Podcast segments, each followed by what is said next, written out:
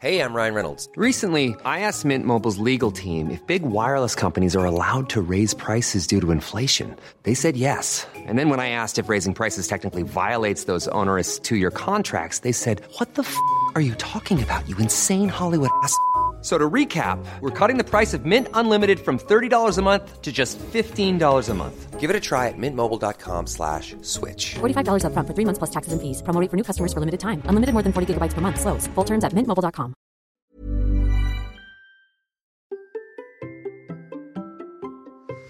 Et si aujourd'hui j'allais chercher les conseils d'une rouleuse habituée à la longue distance, aux courses, aux aventures, au bikepacking et au gravelman et qui est ainsi la première invitée et donc un peu la marraine de ce podcast et de cette aventure. Allez, c'est parti Bonjour, bonjour, c'est Bertrand, bienvenue dans Kilomètre 350. Comment débuter le cyclisme à 46 ans? Comment passer de 0 km par an à 350 km dans un week-end? Telle est l'aventure que je vais vous raconter d'épisode en épisode dans ce podcast. Si vous ne me connaissez pas, je m'appelle Bertrand Soulier. Il y a quelques années, je faisais pas de sport du tout. J'ai fait un rééquilibrage alimentaire, repris le sport, débuté la course et j'ai perdu 27 kilos pour devenir marathonien. Maintenant, je cours tous les jours. Mais le vélo, je dois bien le dire, à l'origine, ce n'est pas vraiment mon sport. Mais promis, ça va le devenir. Et je vais devenir champion du monde de mon monde en finissant mon premier gravelman. Et je vais vous raconter exactement comment au fil de ce podcast. Et aujourd'hui, donc, je disais, je reçois ma première invitée. J'ai beaucoup, beaucoup de choses à apprendre et le meilleur moyen pour le faire, c'est de discuter avec ceux et celles qui sont bien plus avancés, ceux et celles qui roulent. Et je peux le dire, c'est le cas de mon invité du jour. Je suis très fier de l'avoir en première invitée. Je suis très fier que la première invitée, ce soit justement une femme. Je vais un peu la considérer comme la marraine de ce podcast. C'est une rouleuse, euh, vue sur les gravelman. D'ailleurs, j'avais découverte par le biais de cette petite phrase un jour glissée par Seven Le Yarrick disant Et voici bien sûr Nathalie Bayon. Euh, pourquoi? Ben Parce que ben, Gravelman, elle connaît, elle en a gagné, etc. Et puis, elle n'a pas fait que ça. En fait, elle a fait beaucoup d'autres distances et elle a aussi quelques particularités comme du voyage à vélo, du bikepacking. D'ailleurs, elle revient de euh, certaines de ses courses en vélo en mode bikepacking. Hein. elle va nous expliquer pourquoi. Et je dois dire qu'elle m'a aussi été régulièrement recommandée par vous qui écoutez, soutenez cette aventure. Vous m'avez souvent glissé son nom. Ensemble, nous allons parler de sa pratique, de son parcours, de ses entraînements, de ses différentes courses. Bien entendu, j'ai glané des conseils pour préparer euh, ce fameux Gravelman. Nous avons parlé aussi de l'alimentation. Nous avons bien rigolé sur certains sujets. Je lui ai posé toujours ma question sur les pneus, chambre, tubeless et tout ça. Donc vous aurez son avis sur tout ce sujet-là. On a aussi ben, ses projets, les courses qu'elle a, elle, prévues et comment elle prépare ça. Et je dois le dire aussi, hein, quand j'ai glané les petits conseils, elle m'a bien rassuré sur le degré de préparation dont j'ai besoin pour finir mon premier Gravelman. Mais avant, justement, faisons un petit point sur ma préparation. Vous savez que c'est le fil rouge d'épisode en épisode. Et eh bien, la semaine dernière, j'ai déjà 3h54 d'heures de sel. Retenez bien ce chiffre parce que en écoutant Nathalie Bayon, vous verrez que finalement, c'est un petit peu ce qui me rassure. Surtout que la semaine d'avant, j'avais 1h37, donc j'ai bien augmenté. J'ai roulé 69 km contre 26 la semaine d'avant. Donc là aussi, je suis content. Nombre de sorties 3 contre 2. Là, pour moi, il m'en manque une, hein, au moins une. Hein. J'aimerais bien en faire une de plus, voire peut-être deux. Surtout, je me sens mieux de mieux en mieux sur le vélo. Il faut dire que j'ai passé la barre symbolique de 200 premiers kilomètres. Alors, ce qui va faire sourire ceux qui roulent beaucoup, mais qui, pour moi, eh ben, finalement, j'inaugure le fait que ce gravel, il est fait 200 premiers kilomètres. Donc, mon temps de sel, il est OK. Il me manque une sortie par rapport à ce que je souhaitais, mais globalement, c'est OK. Et puis, je me suis euh, fait une petite sortie Coffee Gravel qui en appelle d'autres. C'est-à-dire que le principe, en fait, c'est que je décide d'aller à un point euh, de la maison pour aller à un point pour aller boire un café. En l'occurrence, pour ceux qui connaissent l'Auvergne, c'est au marché d'Aubière. Donc, de chez moi, je peux le faire en 9 km. Moi, je l'ai fait en un petit petit peu plus loin avec les retours pour aller faire un petit bout de 30 en faisant par les chemins, etc. Je bois mon café, je rentre à la maison, sans appel d'autres. J'ai prévu d'aller boire des cafés ailleurs. Si vous êtes en Auvergne, vous pouvez toujours m'inviter pour boire un café chez vous. Je viendrai avec grand plaisir. J'ai aussi prévu d'aller euh, boire des cafés dans un café, par exemple, où j'allais à Vichy quand j'étais, quand je faisais des cours, des choses comme ça, qui vont me permettre, en fait, de me donner des objectifs pour avoir des, des parcours sympas, d'avoir des traces sympas. Et je dois le dire aussi, même si c'est pas totalement acté, je pense que je m'alignerai sur la trace Alf Gravel de la Gravelman Auvergne le 13 mai, donc pas la trace complète, mais la trace de 120 km, comme étant un premier galop d'essai, justement euh, pour gravir les différentes étapes, et que bah, la Gravelman que je choisirai en tant que telle sera plutôt sur la suite de l'année. Hein. Je verrai en fonction des courses qui vont être organisées. Mais la première étape, je pense que le 13 mai, je serai sur la Half, donc la trace 120, mais en gravel. Ce petit point étant fait, maintenant c'est parti pour ma rencontre avec ma première invitée, Nathalie Bayon. Allez, c'est parti. Bonjour Nathalie. Bonjour. Comment vas-tu? Ça va bien et toi? Bah écoute, ça va très bien. Alors je suis, euh, je te l'ai dit juste avant, là on a discuté un petit peu, je suis honoré en fait de t'avoir comme première invité. Je considère que tu es un peu la marraine du podcast parce que je crois que c'est le cinquième ou sixième épisode, j'ai oublié de les compter ce matin. Et dans ma tête, ça ne pouvait être que toi la première invitée. Alors quand je t'ai envoyé le message et tu as dit oui d'accord, j'ai dit ah, ouais super chouette etc. Euh, parce que pour moi, t'es es un peu, tu vois, l'une des premières personnes tu vois, quand j'ai commencé à m'intéresser au gravel et tout, une des premières personnes que j'ai, des noms qui sont remontés. Alors ça, c'est Steven Larry qui t'encourageait sur le bord des routes, etc. Euh, c'est peut-être ma première question d'ailleurs, parce que moi, je t'ai découvert par biais d'un gravelman, mais t'as fait tellement d'autres choses. Euh, sur ton vélo que euh, je sais pas comment trop comment tu te présentes en fait parce que en plus t'as une as un parcours euh, euh, avec beaucoup de courses mais euh, tu fais pas que du vélo maintenant tu fais que du vélo t'es es professionnel? Alors oui ouais Enfin, plus ou moins quoi. On va dire pour l'instant je gagne pas suffisamment euh, pour en vivre euh, complètement, mais euh, là je me suis lancée complètement dans le vélo. Enfin déjà d'abord merci beaucoup pour m'inviter dans ce podcast, podcast et je suis très honorée aussi hein, d'être la première invitée. et du coup ouais moi j'étais ingénieur en développement logiciel jusqu'à l'année dernière et, voilà la situation avec les confinements tout ça ont fait que j'en ai eu un peu ras-le-bol. Mmh. En même temps, euh, j'avais eu mon premier euh, sponsor, euh, donc je me dis tiens, je vais essayer, je vais me lancer là-dedans. Et donc cette année, je fais, ouais, je fais que, que, du vélo. Enfin, je fais un peu de coaching. J'accompagne quelques personnes qui veulent se lancer dans la longue distance. mais voilà, après, je m'entraîne beaucoup pour les courses. Mm. donc oui, je, je, me définirais plutôt comme ultra cycliste maintenant ultra cycliste. Euh, J'ai te dire en fait, c'est quoi qui, euh, qui, te euh, qui te fait rouler ainsi, tu vois? Parce que bon, euh, enfin pour moi qui suis débutant, quand je vois le nombre de kilomètres, le temps de de, de sel et tout, je dis waouh, c'est énorme. C'est quoi en fait le sens profond que tu mets dans le vélo quand tu vas rouler? Qu'est-ce que tu ressens en fait? Ouais, c'est un peu une sensation de liberté. Enfin voilà, j'arrive quand je travaillais, c'était vraiment le moment où euh, je pouvais penser à rien. C'était un peu comme de la méditation. Euh, certains qui voilà qui méditent, qui font du yoga. Moi, c'était sur le vélo. Euh, ça me permettait de penser à rien ou à tout. de faire voilà, soit de faire le vide, soit de pouvoir mettre un peu mes pensées en ordre.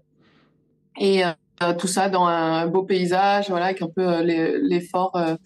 c'est vrai que j'ai, à la base, moi, c'est beaucoup pour découvrir des paysages, c'est surtout pour ça que j'ai commencé le vélo et euh, après euh, après c'est aussi euh, maintenant j'apprécie aussi le, le, goût de l'effort. Enfin j'aime bien voir que je progresse que c'est pour ça que j'ai fait de j'ai commencé l'ultra c'était pouvoir voyager mais en même temps me dépasser avoir un, un objectif vraiment ouais me mettre un peu des épreuves et essayer de les surmonter. T'as toujours fait du vélo ou c'est arrivé un peu tardivement? C'est arrivé un petit peu tardivement. J'ai commencé à l'adolescence, vers 15 euh, ans, je crois. Voilà, au début, euh, j'ai fait pas mal de sports différents. Enfin, j'ai testé, j'ai touché un peu à tout, mais j'avais jamais euh, été très impliquée dans un sport en particulier. Enfin, je me considérais pas sportive, je me considérais plutôt active.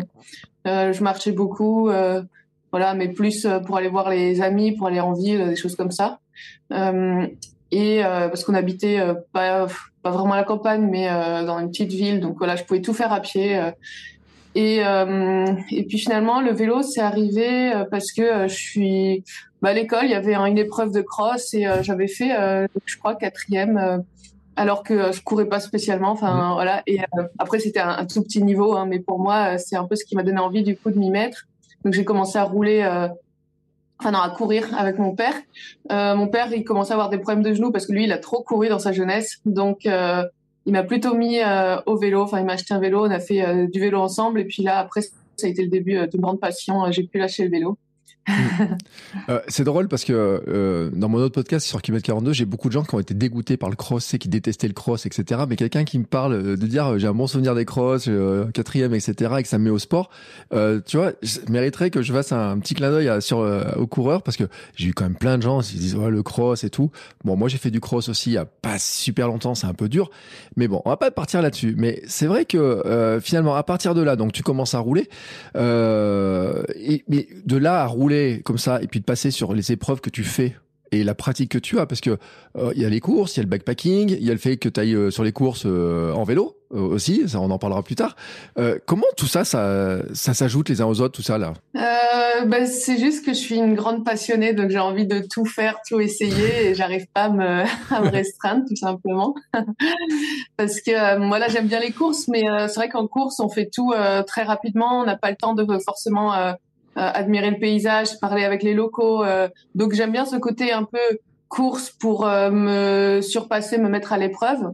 Mais ensuite, j'ai aussi envie d'avoir un peu plus le temps de, de voir. Enfin, on voit les paysages pendant les courses, mais mais voilà, de, de pouvoir m'arrêter si je veux me baigner, de pouvoir m'arrêter dans un, un, restaurant, goûter la nourriture locale, discuter avec les gens, pourquoi pas passer une soirée avec. voilà, des fois j'étais un peu invitée à euh, chez des gens à, à dîner ou, euh, ou, à passer la nuit. Et, euh, et donc c'est tous ces échanges-là aussi qui sont sympas et qui manquent peut-être un peu dans les courses, qui où t'as pas forcément le temps, ou alors c'est souvent interdit. Et ça, je trouve c'est un peu dommage parce que voilà, c'est censé être en totale autonomie. Mmh. Euh, donc je, veux, je suis d'accord sur le fait qu'il faut pas que tu aies une équipe qui te qui te suive, qui t'aide, etc.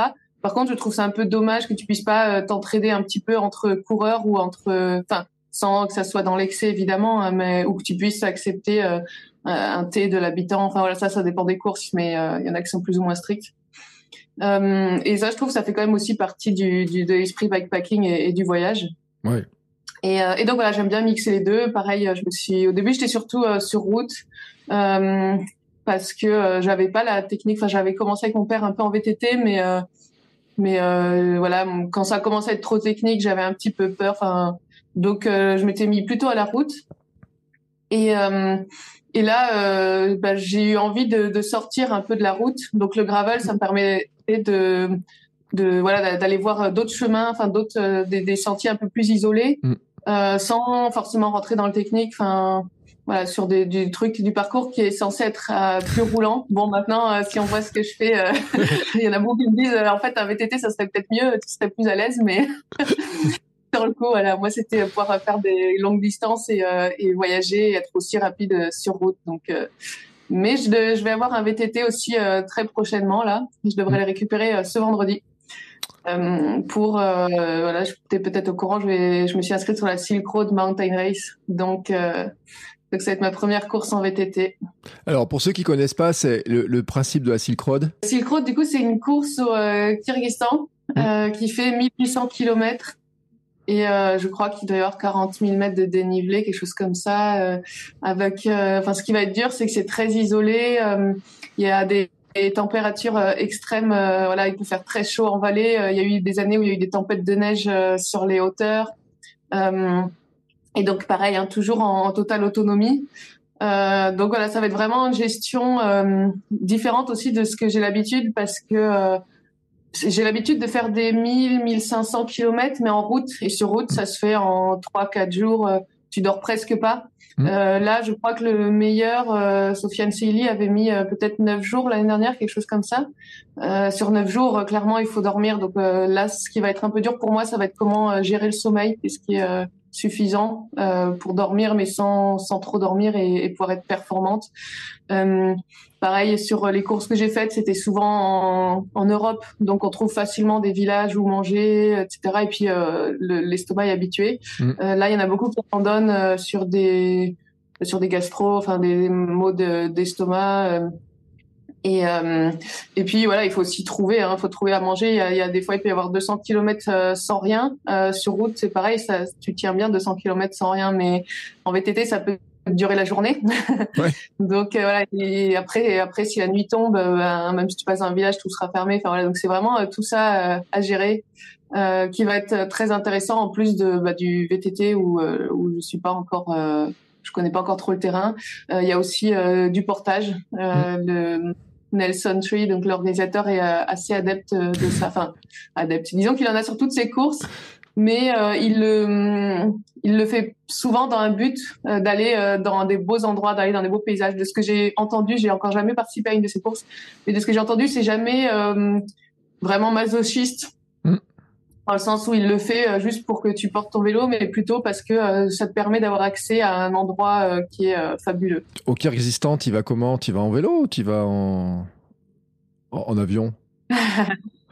Alors, j'aimerais bien revenir à, vélo si j'ai le temps. Mmh. J'aurais pas le temps d'y aller en, à vélo parce que parce que j'ai d'autres courses avant. Enfin, j'ai un calendrier pas mal fourni. Donc là, ça va être compliqué d'y aller à vélo.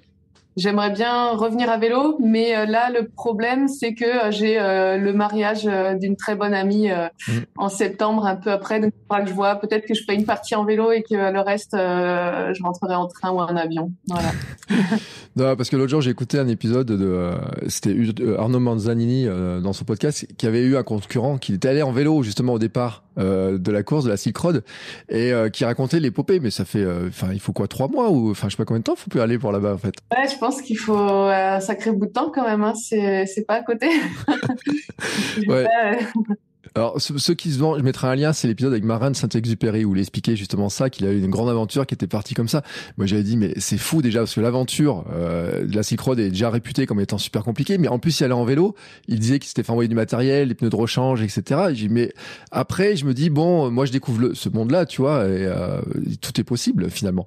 Euh, alors, moi, je vais revenir, tu vois, quand même sur euh, l'histoire de euh, entre route, gravel, etc. Parce que tu vois, moi qui viens de la course, au bout d'un moment, enfin, je courais un peu sur route, tu vois, marathon, j'en avais marre. Et quand j'ai voulu faire du vélo, je me voyais pas faire du vélo de route, tu vois. Et je me suis dit, pour moi, le gravel, c'est un peu comme le trail, tu sais, c'est, euh, je prends un peu de route, je vois un chemin qui me plaît, je vais pouvoir sortir un petit peu des trucs, etc. Et je me dis, ça, c'est quand même euh, la liberté dont tu parlais, on l'a encore plus, quoi, parce que là, on n'est pas cantonné sur la bande de, goudron, quoi. Ouais, oui, bah c'est, c'est pour ça que je me suis mis au gravel. Euh, en fait, au début, au début, le vélo, je pense que ça m'a plu un peu aussi. Euh, je disais les paysages, mais en fait, euh, non, les paysages c'est peut-être un peu plus euh, après que c'est venu, parce qu'au début j'habitais, ouais, j'habitais dans plutôt vers à la campagne, enfin ou dans des, des villes, mais je, pouvais facilement être à la campagne.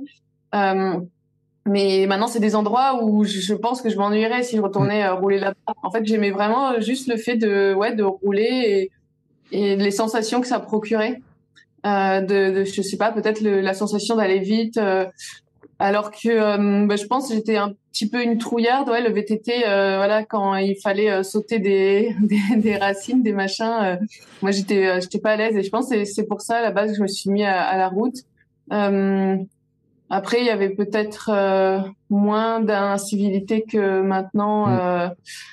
Euh, je me rappelle pas avoir autant eu peur. Peut-être que ça m'aurait aussi plus donné envie d'aller euh, sur le sur euh, le off-road euh, si je m'étais sentie en danger sur la route. mais à l'époque, non, je je sais pas. C'est parce que oui, je, je, suis passée du VTT à la route et je suis restée sur route. Je pense que c'était le côté technique qui me faisait un peu peur. Mm. Euh, surtout que bon, euh, moi quand j'ai fait du, quand j'en ai fait, c'était des vélos tout rigides. Là, c'est pas les tout suspendus comme maintenant et tout. Euh. et, et, voilà. Et oui, il y a eu à nouveau ce, ce changement. Ben là, ça fait. moi, après, j'ai toujours, j'ai beaucoup déménagé. Tous les trois quatre ans, je déménageais. Mon père était militaire et j'ai un peu continué dans cette optique-là après avec les études et, et même ensuite. Là, ça fait trois ans que je suis à Grenoble et je commence aussi à avoir envie de partir parce que je me dis, bah, toutes les routes, euh, là, je les ai toutes pensées autour de mm. Grenoble. Euh, et donc, euh, le, le, gravel ou le VTT, ça me permet ouais, d'explorer un peu d'autres sentiers et de varier un peu plus. Donc, parce que c'est vrai qu'en montagne, tu as un peu moins le choix de route, tu as moins de, ouais, de, de, possibilités, on va dire. Et, et, donc voilà, et donc le gravel, ça me permet vraiment euh, d'aller explorer. C'était un peu ce, cette envie ouais, d'exploration, euh, de, oui, de voir un sentier, de pouvoir partir, euh, de voir où ça mène. Alors des fois, je me mets dans des vraies galères. Euh, des fois, ça mène nulle part. Mais, mais voilà, c'est marrant quand même. Ouais, ça me rassure parce que moi aussi, l'autre jour, je me suis mis dans un truc. Je me suis dit, mais qu'est-ce que tu as foutre avec ton vélo à cet endroit-là? Donc toi aussi, avec tes milliers et tes milliers de kilomètres, ça t'arrive? Ah oui, ça m'arrive très souvent. Là, dernièrement, justement, j'ai un nouveau gravel. J'ai voulu le tester un peu. Euh, et euh, j'ai pris des sentiers un petit peu au hasard. Euh, et ou des fois que j'avais trouvé sur une carte qui avait l'air de mener quelque part. Et finalement, ça se retrouve dans un champ où il n'y a plus rien. Et je me retrouve à escalader des barrières ou à traverser une rivière ou, à, me retrouver en plein milieu des bois essayer d'avancer de d'escalader plusieurs branches, enfin plusieurs troncs qui sont tombés par terre voilà. donc, mais c'est, je me dis, c'est des bons, bons entraînements pour mes courses à venir. Donc, ouais. Il euh, y, a un truc, tu vois. Alors, tu, tu, parles justement des cartes et des chemins, etc. Moi, c'est un truc que je découvre parce que euh, avant, bon, euh, courir sur mes chemins, finalement, ma zone d'action n'était pas très grande et ma zone d'action maintenant, elle s'allonge avec le vélo. Je peux aller de plus en plus loin, mais il y a un truc que je me suis posé comme question, c'était de dire comment je fais pour, tu vois, faire ma trace, etc. T'as as des conseils, tu vois, parce que moi, et moi, je suis vraiment le débutant, tu sais. Et euh, l'autre jour, je demandais à quelqu'un sur Instagram, je dis mais mais comment tu prévois ton tracé? Parce que tu vois, j'ai regardé Komoot, je lui dis, je vais aller à tel endroit. Il me propose une trace. Je dis, elle est pas gravel, toi, elle est très route. Il euh, y a pas les chemins. Pourquoi il prend pas le chemin qui est placé là, là, qui m'a l'air sympa, etc. T'as une astuce, toi, pour savoir, euh, tiens, on peut faire une trace sympa, on peut faire des trucs comme ça? Euh, alors moi c'est ça dépend. Je vais des fois regarder pas mal les ressources. Il y a des personnes qui sont passionnées, qui partagent sur mmh. internet des traces. Donc, euh, je vais m'inspirer un peu de ça. Euh, autour de chez moi, il y a un site qui s'appelle Alp Gravel qui euh, permet de partager des traces gravel un peu tout autour. Donc là, c'est un peu des valeurs sûres, on va dire.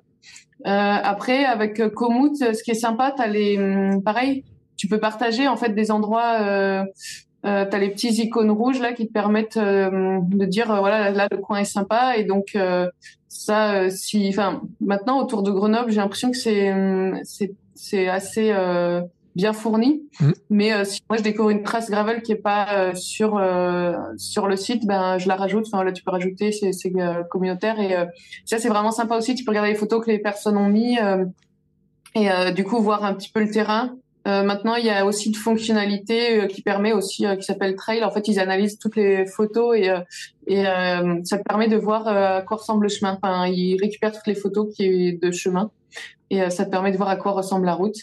Euh, et après, euh, non, après c'est aussi beaucoup de tests, d'exploration. voilà, ça dépend si je vais rouler juste autour de chez moi pour le fun. souvent, je vais juste, je me dis tiens, il y a un chemin là et je vais tenter, je vais voir ce que ça va donner. Euh, si c'est pour un voyage, j'essaye quand même d'étudier un peu plus la carte, de chercher. Euh, mais j'aime bien aussi le côté exploration dans le voyage, donc je vais pas non plus trop rechercher. Mais après, c'est tout à fait possible. Euh, il faut regarder les pourcentages. Euh, tu peux voir si c'est trop raide. Tu dis, bah, c'est que ça va sûrement pas passer sans porter. Euh, après, il y a Google euh, Maps aussi, euh, où c'est possible de ou Google Earth, où tu peux zoomer, mmh. voir un petit peu le chemin. les après demander aux personnes. voilà, il y a un peu tout ça. Ou, sur Strava, tu peux aussi regarder les passages en fait. Et plus tu vois qu'il y a de monde qui est passé, plus j'imagine que c'est praticable. Mmh. Donc euh, voilà, il y a un peu, un peu toutes ces astuces-là recoupées un peu euh, plusieurs sites pour, euh, pour voir ça. Bon écoute, je, vais, je vais prendre ça parce que j'étais en train de faire une trace, je m'étais dit tiens je pourrais aller à tel endroit pour m'entraîner, il y a un truc sympa, tu sais je m'ai donné un petit objectif etc. Et puis on prend les trucs, je me dis ouais mais alors il y a cette route, ça me gonfle, je voudrais bien passer par ce truc là et tout. Donc tu vois j'essaie de, de grappiller des astuces. Euh, Qu'est-ce que je vais te sur le sur l'année finalement, enfin on, voit sur Strava, je sais pas si tu mets tous tes kilométrages, mais tu fais combien, tu fais combien de kilomètres dans une année? Euh, Là, depuis trois ans, je suis à un peu plus de 25 000. Enfin, ouais, j'ai fait 24, 25, 26 000, quelque chose comme ça. je rajoute un, millier chaque année, quoi. Mais avant, j'avais des kilométrages beaucoup plus raisonnables. Ça fait, ouais, ça fait trois ans où j'en fais vraiment beaucoup. Euh, ou même quatre ans, il y a eu un voyage en Nouvelle-Zélande. En fait, c'est là où j'ai commencé à faire euh, du long mm. euh, et euh, que j'ai commencé à rallonger les kilomètres. Donc, j'avais pris un boulot de salarié, mais en essayant de m'entraîner autant que quand j'avais pris mon année sabbatique en Nouvelle-Zélande. Enfin, en essayant de faire autant de kilomètres pour pouvoir ensuite bah, faire. à l'époque, je voulais faire mon premier ultra et donc ça a commencé comme ça. Et c'est c'est quoi ton entraînement là? Enfin, tu vois, tu dis en plus, alors je te demande pas un coaching, tu vois comme ça, mais finalement les grandes bases de l'entraînement à vélo, tu vois, pour quelqu'un qui arrive comme ça, comme moi dans le vélo, tu dis c'est quoi la grande base, tu vois, surtout pour faire, parce que moi mon objectif c'est de faire un gravelman, tu vois, j'ai dit cette année je vais faire un gravelman, ouais. donc c'est ce que je veux découvrir. C'est quoi le truc finalement Tu vas me dire, il y a plus, il y a, y a concentre-toi là-dessus, puis le reste après c'est du détail. Ben, le plus important, déjà, ça va être de construire une bonne endurance de base. Hein. C'est euh, la base de tous les sports d'endurance. Mm. Après, toi, tu l'as peut-être déjà aussi un peu avec euh, le trail. Mm. Mais euh, donc ça, ça va être euh, beaucoup de travail en à faible intensité, rallonger un peu le le, le volume, enfin rajouter du volume. Euh, mais après, euh, moi, j'aime bien euh, mettre du travail. Enfin, voilà, y a, en fait, il faut travailler un peu tout. Il y a aussi du renforcement musculaire pour éviter de se blesser. si après, ça dépend aussi des objectifs. Hein. si tu veux juste terminer, j'ai envie de dire, tu peux presque rouler juste comme ça. mais enfin, voilà, en, faisant un peu de volume, voilà, mais mais, mais après, voilà, si tu veux terminer en ayant des bonnes sensations et en faisant du mieux que tu peux, bah, là, il va quand même falloir rajouter du, des entraînements en intervalle, des entraînements de force, de puissance. Enfin, en fait, ça va être un peu comme comme le, le cycliste traditionnel. Enfin, on va on va se concentrer beaucoup plus sur le travail en endurance ou euh, ou euh, tempo. Euh, enfin, voilà, jusqu'à zone 3, ça va être plus de travail zone 3, alors que pour du travail, enfin pour des, des comment les gars du tour ou quoi, euh, eux euh, ils font énormément de foncier et ensuite ils vont faire beaucoup aussi où ils se font très mal. Enfin mm. euh, là c'est pas le plus important. Enfin ça, ça, va être pour peaufiner. On peut faire aussi des, des entraînements où on se fait très mal, mais je veux dire voilà ça va être beaucoup de travail en endurance et au seuil ou un, peu en dessous du seuil, le sweet spot. D'accord. Et euh, il y a une question aussi que je me posais, c'est tu fais des trucs genre euh, aujourd'hui faire beaucoup de dénivelé, tu as des séances de code parce que quand on regarde les courses, il y en a quand même beaucoup qui ont énormément de dénivelé euh, parce qu'on parle beaucoup de la distance, euh, mais sur ton site quand tu, on voit les courses auxquelles tu as participé et euh, les résultats, il y a beaucoup beaucoup de dénivelé. Tu t'entraînes spécifiquement, tu dis il y a des jours je vais faire euh, que de la montée, enfin descendre aussi, mais vraiment des séances comme ça parce qu'en course on a les séances de côte, mais oui, moi j'aime beaucoup les. Bah, comme je disais, moi je fais aussi beaucoup mes courses pour les paysages. Et euh, ce que j'aime, c'est les paysages montagneux. Euh, et je suis venue à la base à Grenoble pour la montagne, donc euh, j'ai euh, le, le terrain idéal en fait pour m'entraîner à ça. Hein. donc je fais je fais énormément de dénivelé aussi. je fais beaucoup. moi, je fais pas de home trainer. Donc mes exos de fractionnés, ben je les fais en montée souvent. Mhm. Euh, donc là, c'est pas mal parce que tu peux, euh, voilà, t'es pas interrompu, euh, tu peux mettre un peu la puissance que tu veux. Enfin, tu peux peut-être pas descendre autant que tu veux des fois, mais sinon tu tombes. Mais en tout cas, voilà, pour le fractionner, je trouve que c'est pas mal. Donc je vais, je vais beaucoup m'entraîner en montagne et puis même au début, rien qu'en faisant juste de, de la montagne, j'ai beaucoup progressé. Euh, donc oui, si c'est possible. Euh, après, même quelqu'un qui habite euh, euh, pas en montagne, il peut, il, il répète plusieurs fois une, la même bosse. Voilà, il s'entraîne sur une bosse, il fait plusieurs répétitions. ou alors avec le vent de face, hein, c'est un très bon entraînement aussi, un peu mmh. comme la montagne. Euh, où tu as plus de résistance. Mais euh, voilà, après la descente, j'ai ouais, j'ai jamais trop travaillé, mais j'adore ça. On, voilà, on me dit souvent que je suis une folle en descente, que je descends bien. Mm. Euh, ça, je l'ai pas, enfin, je l'ai pas spécifiquement travaillé. J'ai, je descends juste quoi et je me fais plaisir. Mais euh, je pense que je peux encore progresser peut-être dans les, les virages. Il faudrait que j'apprenne à faire un peu mieux les, les épingles. Mais euh, mais voilà, après c'est ouais plus plus en montée que je m'entraîne. le le comment s'appelle? Le tu, tu, tu, sais, tu, tu disais euh, entre le foncier, etc. Ça serait quoi? Parce que dans la course, on a un grand principe, c'est 80% d'endurance mentale, tu vois. Enfin, voilà, zone euh, la plus basse.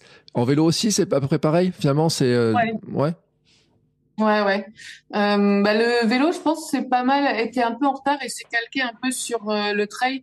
À, quand j'ai commencé le vélo, justement, c'était un peu ah, en vélo, il faut faire un max de kilomètres. il faut voilà, celui qui fait le plus de kilomètres, c'est le meilleur. Mmh. Maintenant, c'est plus le cas. Maintenant, euh, on s'est vachement fait du beaucoup plus de qualité aussi, euh, et donc on s'est pas mal, je pense, basé sur les principes du trail. Donc euh, oui, c'est pareil, c'est 80% de foncier et puis 20% d'exo, euh, euh, plus, enfin de plus fractionné. après, j'ai envie de dire, c'est aussi ça va s'adapter à, à, chacun selon le temps que tu as pour t'entraîner. Tu vas pas t'entraîner pareil. Moi, je peux faire beaucoup de volume. Euh, parce que j'ai le temps. Mm. Euh, quelqu'un qui fait qui a moins le temps, il va peut-être euh, s'entraîner un peu un peu différemment pour être aux, aux, mêmes performances que moi. Et, et, après, il y a aussi le ton passé en fait. Mm. Moi, je peux me permettre, par exemple, de mettre plus d'intensité que quelqu'un qui débute parce que mon corps est habitué. Donc, je peux me faire plus mal entre guillemets parce que je vais mieux récupérer quelqu'un qui débute, euh, il va déjà commencer. Euh, il faut d'abord construire euh, ouais, une très bonne base en endurance avant de rajouter énormément d'exos, sinon il va se fatiguer et se flinguer très vite. Ouais, et c'est c'est vrai que après le, moi je le constate, hein, parce que c'est vrai que dans la course, déjà on m'a dit quand tu mets, on me dit en mettant vélo, faut que tu doubles ton tes heures d'entraînement. bon, déjà fois deux. Euh, j'ai dit bon, tiens, comment je vais goupiller ça, etc. Euh, moi, alors, je sais pas encore, je faisais un truc, c'était de dire, je fais plusieurs petites séances dans ma semaine plutôt que de faire une grosse séance le week-end. Alors, est-ce que ça marche aussi en vélo? Parce que j'ai vu deux trucs et j'ai l'impression qu'à l'ancienne ça marchait pas, mais que dans les nouveaux trucs ça marche. Oui, euh, moi c'est ce que je conseille. Ben, un des premiers gars que j'ai entraîné, j'ai regardé un peu son passé sportif et c'était ça. Des fois il s'entraînait pas, il avait pas le temps de s'entraîner la semaine, enfin ou il prenait pas le temps. Mm. Et par contre il fait 200 km chaque week-end et je lui dis mais c'est pas bon, c'est pas bon du tout.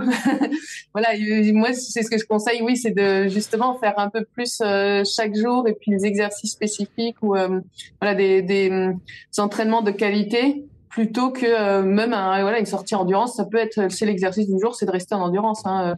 ça peut voilà c'est quand je dis ça veut pas dire que tous les jours on se met on se met mal parce que c'est pas ça c'est pas bien non plus on va vite progresser au début et ensuite on va atteindre un plateau et on va on va pas comprendre on va régresser quoi Mm. Euh, donc, euh, donc non, oui, avec lui, le, la première chose que j'ai faite, c'est euh, répartir un peu ses entraînements. C'est 8 heures du week-end, ben, on les a répartis plutôt sur la semaine. Alors après, je pense que c'est bien aussi de faire du quelques sorties longues, au moins une sortie longue par semaine. Et quand je dis long, c'est pas forcément 8 heures. Euh, euh, alors après à vérifier, mais moi j'avais lu que euh, au-dessus de 6 heures, en fait, tu t'augmentais pas tes capacités en endurance. en fait, un entraînement 6 heures maxi, c'était suffisant. Quoi. Euh, si en plus tu es, régulier dans la semaine, je pense que ça suffit. Euh, et euh, voilà, après on voit des choses aussi. Il y a, y a, des personnes qui, qui ont des vies hyper chargées et qui qui font quatre heures d'entraînement par semaine et qui arrivent à faire des choses incroyables. Donc voilà, c'est toujours adapté selon son emploi du temps et ce que voilà. Quelqu'un qui a peut-être moins de temps va faire un peu plus d'intensité ou de travail un peu plus spécifique. Moi, je peux faire énormément de volume, donc euh, je vais faire un peu plus d'endurance et euh, pour avoir un, bon niveau, mais je vais aussi rajouter des, des séances fractionnées. Enfin, voilà, c'est vraiment il faut adapter à chacun. Euh, il n'y a pas de formule magique, j'ai envie de dire. Enfin, c'est voilà et puis chacun est un petit peu différent. Enfin, il y en a qui me disent, je comprends pas comment tu fais euh, deux fois 200 km à la suite euh, et comment tu récupères. Je dis, ben moi je sais pas, je fais rien. Est-ce que tu fais des massages? Est-ce que tu non non, moi je dors et puis voilà, hein, je, je glande l'après-midi et le lendemain je peux repartir euh, sans souci quoi.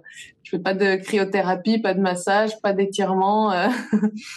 donc euh, donc après c'est, je pense c'est aussi les, les, capacités physiques de chacun. Hein, c'est mm. Il y en a qui sont meilleurs en sprint, il y en a qui sont meilleurs en endurance. Euh, voilà. Mais, mais, je crois aussi que tu as, as, ton passé, enfin aussi, parce que, bon, là, on dit, tu roules 25 000 km dans l'année, mais euh, ton Strava, alors je sais pas si à l'époque c'est pas marqué, mais il y a des années où tu avais 5 000 km, 4 000, etc., qui sont mentionnés. Euh, T'es pas passé de euh, ouais. quelques kilomètres à 22, 23 ou 25 000, je veux dire, non plus. Euh, quasiment. Alors, je ne sais pas si à l'époque j'avais tout sur Strava, peut-être pas. Euh, mais euh, je pense que si, j'étais vers les, les ouais, peut-être 6000, euh, ouais. donc comme un cycliste normal. Et euh, le switch, il s'est fait euh, quand j'ai fait le voyage en Nouvelle-Zélande. Mm. donc là, j'étais sur des, j'étais sur du plus régulier, on va dire. On faisait tous les jours. donc j'ai voyagé avec mon copain de l'époque et lui, il n'était pas cycliste. Du coup, moi, j'avais un peu une frustration parce qu'on faisait pas énormément de kilomètres dans la journée. Mais au final, euh, ça n'empêche que sur les six mois, ça a fait un énorme volume par rapport à ce que j'avais l'habitude quand même. Et donc, ça m'a fait une énorme euh, base foncière, je pense, parce que j'allais pas trop vite. Euh, vu que j'attendais euh, un peu euh, mon copain et, euh, et en même temps ça m'a fait beaucoup de volume et ça et j'ai pas eu de surentraînement parce que c'était vraiment c'était plutôt de la balade enfin Mm. voilà je me suis pas mis de mine ou euh, et puis après, on s'est pris euh, un mois où on n'a pas fait grand-chose. Et en rentrant, là, je me suis mis sur le long. Et je pense que ça, ça m'a construit une très bonne caisse. Et ensuite, j'ai essayé de, euh, de continuer là-dessus. Alors après, je sais pas, euh, c'est peut-être pas quelque chose que je conseillerais euh, forcément. Enfin, il y en a beaucoup qui, qui, voilà, qui partent en voyage et il n'y a pas de problème. Mmh. Après, c'est sûr que je conseillerais pas forcément à quelqu'un qui a qui fait pas de vélo de d'un coup se mettre à 8 heures par semaine ou 20 heures par semaine comme moi c'est peut-être pas la bonne idée, quoi. Mais, mais, non, mais euh, voilà, ouais. sur des voyages. Euh... Après, tu vois, j'ai fait des maths en regardant ton compte Strava et euh, en 2019, ça marque 14 887 km en 222 activités. Et, le calcul, ça fait 63 km de moyenne. Alors, sachant que en 2019, tu as une Race Cross France qui fait combien 2600 km. Donc ça veut dire que finalement sur ces nombreuses sorties, euh, t'en as plein qui sont vraiment petites en fait. Effectivement, comme tu dis euh, sur le, je sais pas si ça correspond justement à la Nouvelle-Zélande, etc. Mais ça faisait plein de sorties qui ont pas beaucoup de kilométrage. Et puis après il y a cette course à 2600 bornes qui finalement représente un gros, un gros, une grosse part. Ouais, alors 2019, j'avais repris un, un, emploi de salarié justement, mm. et, euh, et, donc euh, mon entraînement c'était beaucoup de vélo taf. Ou, euh, alors, au début, j'habitais euh, assez loin de mon travail, donc c'était le vélo taf. Je crois que j'avais 40 minutes le matin, 40 minutes le soir pour rentrer. Des fois, je rallongeais, mm. je passais par la montagne, parce que sinon c'était 40 de plat. Donc souvent, je faisais les 40 minutes de plat pour y aller, et ensuite je me faisais une sortie un peu plus longue pour rentrer par par un col. Euh, et ensuite, euh, je me suis rapprochée. Après, j'avais plus que deux kilomètres pour aller au travail. Là, évidemment, le vélo taf, ça suffisait plus. Mais euh, j'avais, j'avais la chance d'avoir des horaires assez flexibles. Donc, donc, je m'entraînais entre midi et deux. Voilà, j'étais vraiment, j'avais bon, je préparais mon repas la veille, mes affaires étaient préparées. Donc, le midi, hop, je me changeais. J'allais faire mon tour à vélo. Ensuite, j'avais les douches au travail. Ma douche, je mangeais et puis j'étais à nouveau euh, prête pour 14 heures. Donc, euh, donc je pouvais me prendre mes deux heures de pause et euh, faire mon entraînement. quand des fois je voulais faire un peu plus de volume, bah, je faisais du bi-quotidien, sachant mmh. que voilà, moi j'ai pas d'homme trainer et alors je dis pas il faut pas en faire, hein, c'est très très bien, c'est un très bon outil. c'est juste que moi j'aime pas spécialement ça. Enfin, je me dis pour le peu que j'en ferai, j'ai pas envie d'investir 1000 euros. Et hum, parce que si j'en veux un, c'est quand même euh, un, un peu, enfin, fun, quoi. J'en ai un vieux, mais voilà, je l'utilise pas parce que c'est, il est pas compatible avec aucune appli et tout, et mm. c'est pas top. Euh, mais euh, moi, j'ai pas peur de, de, rouler de nuit. Enfin, c'est même des bons entraînements pour l'ultra. Hein. Je mets la frontale et je me fais un entraînement de nuit. Donc euh, voilà, c'est même même en hiver, je pouvais faire du bi quotidien si j'avais envie de de rajouter un peu de volume. Et euh, des fois, c'est même mieux. Euh, voilà, ça permet de, de s'entraîner aussi peut-être avec un peu moins de fatigue et c'est le temps euh, au corps de, de, récupérer entre deux, deux séances dans la journée.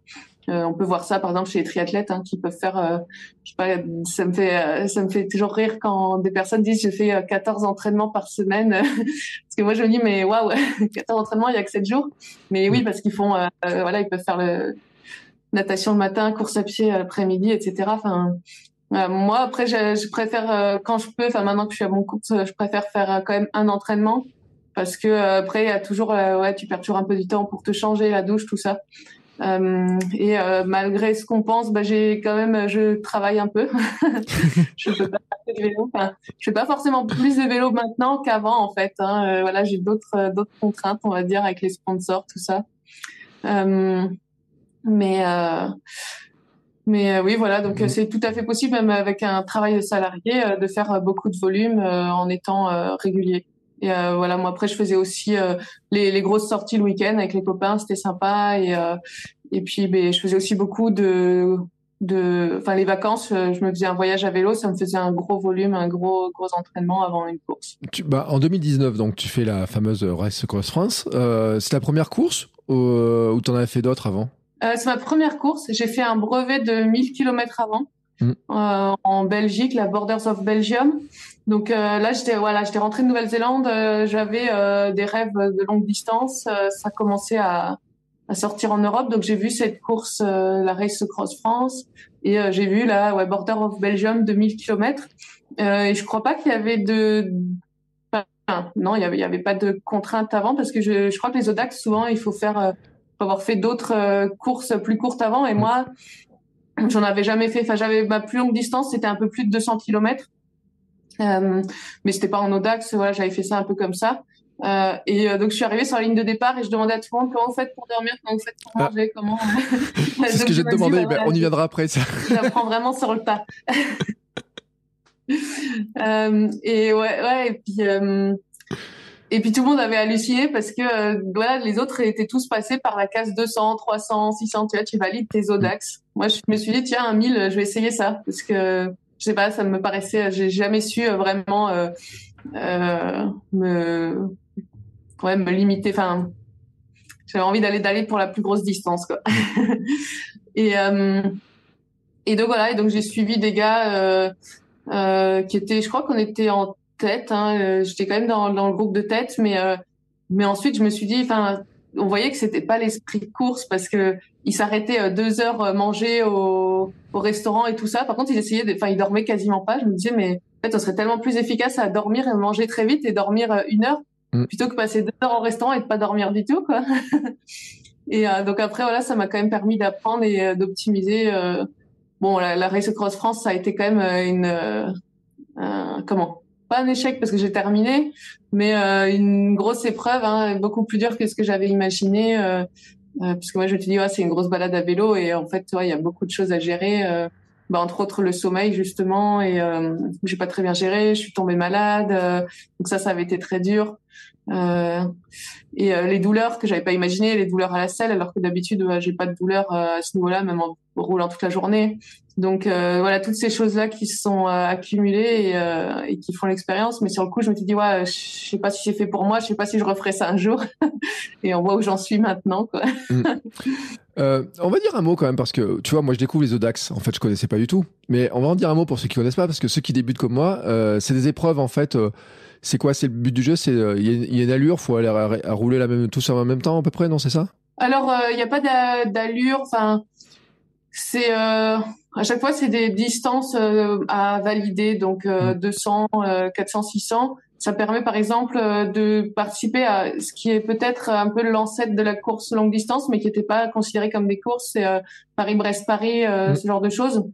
mais il y a des, il y a des horaires, enfin des, une limite de temps. Donc il faut le faire en un certain temps, et si tu l'as fait dans ce temps-là, euh, bah tu as ton ton badge quoi. Enfin après c'est pas des temps euh, forcément euh, très difficiles à atteindre, mais euh, mais voilà faut quand même rouler. Normalement je crois que tu peux quand même dormir et avoir ton badge et sur ces cours, enfin sur ces événements là il y a pas de classement, c'est vraiment juste finir son finir le, la distance dans un temps imparti. Tu as tout à fait le droit de rouler en peloton, de, de partager avec les gens. Enfin, c'est voilà, c'est un esprit du coup un peu différent de la course où alors la course, il y a une très bonne ambiance, mais euh, on n'a pas le droit de beaucoup rouler ensemble. Enfin, normalement, le drafting est interdit. Euh, comme je disais, si tu t'entraides, euh, bah, t'es éliminé. Donc après, enfin, voilà, t'as le droit. Enfin, si quelqu'un est en danger euh, de mort ou blessé, évidemment, tu t'entraides. Hein, mais mais voilà, normalement, il faut il faut vraiment être en autonomie totale. Alors que au Dax, c'est un peu plus la randonnée avec les copains. Euh, ouais, ils ont un slogan partir ensemble, revenir ensemble. D'ailleurs, hein, je le, je, je, je, parce que je cherche en même temps, tu vois. Moi, je creuse le, le, sujet. Euh, t'es quoi? moins ce milieu-là. ouais, mais c'est ce que je veux dire. Finalement, ça t'a servi à quelque chose de, de faire ce genre d'épreuve ou, ou pas grand-chose finalement euh, en y repensant? Ça m'a fait une très belle. Euh, une très belle expérience euh, sur mon premier et puis j'ai quand même appris comme je disais hein, j'ai demandé un peu aux gens comment ils faisaient voilà moi, moi au début j'avais considérer euh, dormir, je sais pas, 6 heures par nuit en me disant bah j'ai le temps de finir les 1000 kilomètres euh, dans les temps. Et euh, et finalement bah les gars ont pas roulé euh, ont pas dormi de la, la première nuit. J'ai fait bon bah je dors pas la première nuit et je les suis quoi. Et, donc c'est peut-être aussi ça qui m'a appris à rouler ensuite de nuit à, à dormir peu. Enfin voilà j'avais un peu un peu appréhendé ça déjà. Donc c'est intéressant. Euh, après, maintenant, il y a tellement de courses d'ultra, c'est aussi tout à fait possible. Enfin, tout le monde n'a pas euh, les prétentions de, finir dans les premiers. Il y en a beaucoup qui le font, euh, c'est leur épreuve euh, de l'année, de déjà la terminer, et c'est déjà très beau. Et, ça peut aussi être, voilà, d'apprendre en faisant des courses d'ultra. Il y, en a énormément. Il y a, des, il y en a qui sont plus ou moins, enfin, difficiles, plus ou moins accessibles. Donc, j'ai envie de dire après c'est peut-être l'esprit que qu'on préfère. Euh, c'est vrai maintenant c'est peut-être un peu plus euh, connoté euh, retraité. Et, euh, les photos font retraiter, franchement. mais c'est peut-être une population un peu plus âgée Ouais. Euh, tu prends le site euh, l'Union des, des, Odax, euh, la page Wikipédia, il y a des photos, c'est que des retraités sur les photos. Bon après les retraités ils avancent hein, parce que moi je les vois rouler, ah ils passent tous les jours devant ma fenêtre, le nombre de kilomètres qu'ils cumulent, etc. C'est impressionnant. Mais c'est vrai que la, quand tu regardes le site, ça fait très très retraité. Ça, ça je peux, je, je, je, confirme, ça fait pas très jeune comparé à certaines courses ultra qu'on voit à côté. Oui, voilà, c'est disons que c'est bah, l'Odax finalement c'est un peu l'ancêtre du, du, de l'ultra et et c'est bah, c'est les personnes, euh, la génération d'avant nous qui l'a faite, donc euh, donc maintenant c'est les retraités. Euh, et maintenant avec l'ultra, c'est vrai que ça s'est pas mal modernisé. On voit de plus en plus de jeunes, voire très jeunes, alors qu'avant on disait oui le long c'est pour c'est pour les vieux, il faut avoir l'endurance. Et, finalement on voit des personnes comme Clément Clisson qui carburent très bien et qui ont la vingtaine quoi. Donc donc non, c'est très très sympa que ça se rajeunisse et que ça gagne en popularité. Audax ou ultra, après euh, c'est chacun euh, voilà selon ses envies. Il y a pas, je dirais pas, il faut faire l'un ou l'autre. Hein, c'est c'est un peu des, des ambiances différentes et, euh, après aussi en fonction de, cette disponibilité et de ce qui est à proximité. C'est peut-être moins cher les Audax si c'est si on veut s'entraîner qu'une course ultra, ça commence à à, coûter pas mal d'argent quand même. Tu, euh, sur l'année, en fait, tu, par exemple, sur l'année 2023, tu as un plan euh, très précis des courses que tu vas faire, des choses, tu te dis, tiens, je vais. Euh, comment tu choisis d'ailleurs, en fait? Parce que j'ai vu en 2022, tu en as, un paquet de courses là qui ont été faites. Comment tu fais tes choix? Alors, souvent, j'ai mes courses que j'ai vraiment envie de faire. Là, j'ai la Silk Road. j'ai aussi un défi personnel que j'ai pas encore annoncé. Parce que euh, j'hésitais encore. Euh, voilà, il y a, y a, des raisons. Euh, bah, entre autres, il faudrait passer par la Russie. Euh, il faudrait faire un petit bout par la Russie. Donc, a priori, les frontières sont pas fermées, mais mais voilà, il faut faut voir si c'est faisable. Et et puis je me voilà, je me demandais aussi est-ce que c'est toujours quelque chose que je veux faire? Enfin.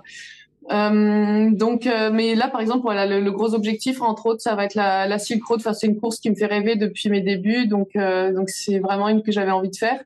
Euh, et après, il y a les courses, ça va être un peu ben, en fonction du calendrier. Des, parfois, euh, je suis aussi invitée maintenant sur pas mal de courses. Mmh. Euh, donc, euh, des fois, je me dis ah bah oui, celle-ci, elle est, elle est belle, elle est sympa, elle rentre dans mon calendrier. Euh, pourquoi pas faire celle-ci Mais voilà, là, j'en ai aussi. J'essaye de, enfin, j'en fais beaucoup à proximité. Hein, j'essaye de pas à chaque fois partir euh, aux quatre coins du monde tous les deux jours. Ou alors, euh, si je pars, bah, j'essaye de, voilà, de rester plus longtemps, de, de voyager là-bas, euh, etc. et après, ouais, c'est selon ma forme et les. Enfin, si on m'invite et que je suis dispo à ce moment-là, je me dis tiens, ben pourquoi pas, j'ai rien à faire. Il y a quelques courses qui se sont comme ça.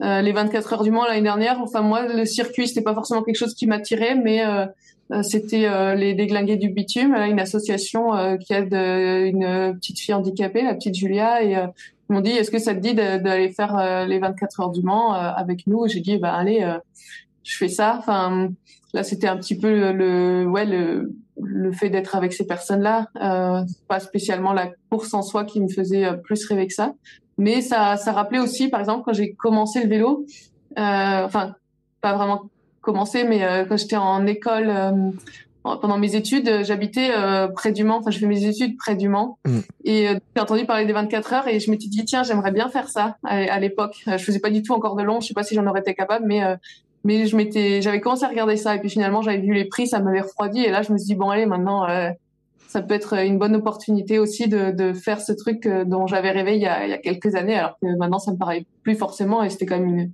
une super expérience, j'ai beaucoup aimé. Donc, euh, donc euh, voilà, c'est beaucoup euh, au coup de cœur, j'ai envie de dire aussi. Les paysages, les, les, là par exemple, je vais refaire. Normalement, j'aime bien changer aussi. J'aime pas forcément refaire les mêmes courses.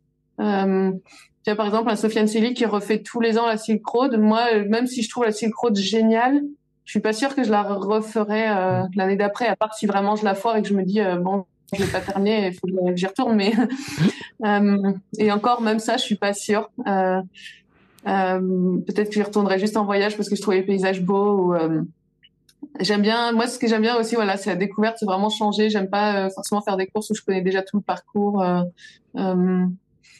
Donc c'est voilà, c'est c'est beaucoup au, coup de cœur. Euh, et là, par exemple, je vais refaire aussi l'ultra Arverne euh, parce que j'avais beaucoup aimé l'année dernière. Les, les, paysages sont beaux et tout, et, euh, et en fait, mais c'est surtout les bénévoles. J'avais euh, j'avais vraiment aimé euh, l'ambiance. ils sont vraiment impliqués, vraiment sympas. donc et puis ils m'ont vraiment impliqué aussi. Je suis marraine de l'événement et, et, du coup, bah voilà, ça me fait très plaisir aussi de retourner sur cette course là. voilà, c'est donc c'est des coups de Pour, pour l'Auvergnat que je suis, tu vois, c'est euh, donc c'est en juin ça. Hein. Euh, c'est vrai que c'est un, gros truc. Euh, moi qui suis en Auvergne, j'en entendais toujours parler, tu sais, avant et tout, mais quand je faisais pas de vélo, tu sais, je regardais ça avec d'un œil un peu curieux, puis je regardais un peu les distances, etc. Et, euh, et c'est euh, effectivement c'est une belle épreuve. Alors l'Auvergne a une caractéristique, c'est qu'il n'y a rien de plat. Euh, en tout cas dans cette partie-là de l'Auvergne, qui correspond bien à tes envies de monter en fait. En plus, ça, ça, ça grimpe dans tous les sens, ça, ça arrête pas de faire des petites, des petites montées, des petites descentes, etc. Quoi. Ouais, ouais, ouais, c'est euh, ouais, l'épreuve est quand même euh, assez difficile. Alors on avait quand même 40 km de plat. Ah. mais euh, sinon, ouais, après ça monte, ça descend. En plus sur la fin, on a Perataillade, enfin voilà, un régal des, des, des niveaux bien, des pourcentages bien élevés. donc non, non, j'ai j'ai beaucoup aimé le parcours. ça reste ça reste difficile. Après peut-être peut-être un peu moins de dénivelé que certaines autres courses que j'ai faites dans les Alpes. mais oui, oui, ça reste ça reste des, des belles épreuves. Ouais. Ouais. Euh, et, euh, et là, en fait, eux, ils ont, à la base, ils avaient euh, l'ultra, ils l'ont seulement depuis l'année dernière. Mm. Euh, eux, à la base, c'était plutôt des cyclos, mais euh, mais ils ont énormément d'épreuves différentes. Ils ont aussi du voyage à vélo pour ceux qui veulent faire le parcours en plusieurs jours sans faire la course. Enfin, ils ont vraiment une, grosse multitude d'épreuves, donc c'est vraiment sympa. Et, et cette année, ceux qui terminent l'ultra dans un certain temps, ils ont avancé le, départ de l'ultra et donc euh, si tu le termines dans un certain temps, tu peux même euh, faire euh, la cyclo. Ils t'offrent le, l'entrée de la cyclo. Donc si tu n'en as pas eu assez, tu peux repartir sur l'épreuve de la cyclo. le, je sais plus si c'est samedi ou dimanche, dimanche peut-être. Oui, et pour ceux qui sont en Auvergne, ceux qui ont entendu parler du nom, c'est les copains, hein, c'est la fameuse course, la cyclo les copains, etc., qui a beaucoup de courses, qui a Ambert, etc. Et je viens de regarder le tracé de 2023. En fait, tu passeras pas très loin de la maison avec euh, si tu fais le, si tu quand tu viendras la faire. Tu vois, en me débrouillant bien, euh, je peux venir te voir sur le bord de la route. Euh, ça me fera ma petite sortie du jour. Qui alors qui moi, tu vois, ça me fait 20 bornes à faire, 20 bornes aller, 20 bornes retour. Euh, ça me fera pas un gros chemin, mais toi, quand tu en seras à ce moment-là, je pense que tu en auras déjà fait un bon paquet. La question que je me posais, parce que tu vois, j'en ai parlé au début, euh, et je l'ai vu, puis euh, je dois le dire aussi, Tristan Peugeot m'en avait parlé, il me dit, mais en plus, elle va sur les courses. Euh, alors, je crois que c'était le cas du, au Gravelman de Saint-Tropez, tu étais allé en vélo, depuis Grenoble, et tu rentres en vélo? Non, Saint-Tropez, j'y avais été en covoiturage et je suis rentrée à vélo. Mm. Mm.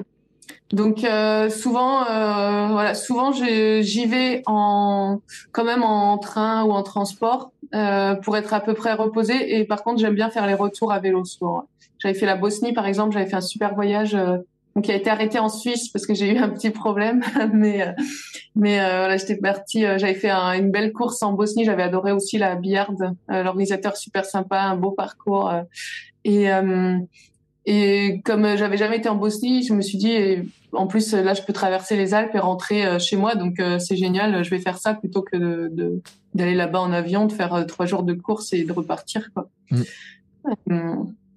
Donc ouais, quand, quand je peux, j'essaye toujours de voilà de découvrir un peu, rentrer à vélo.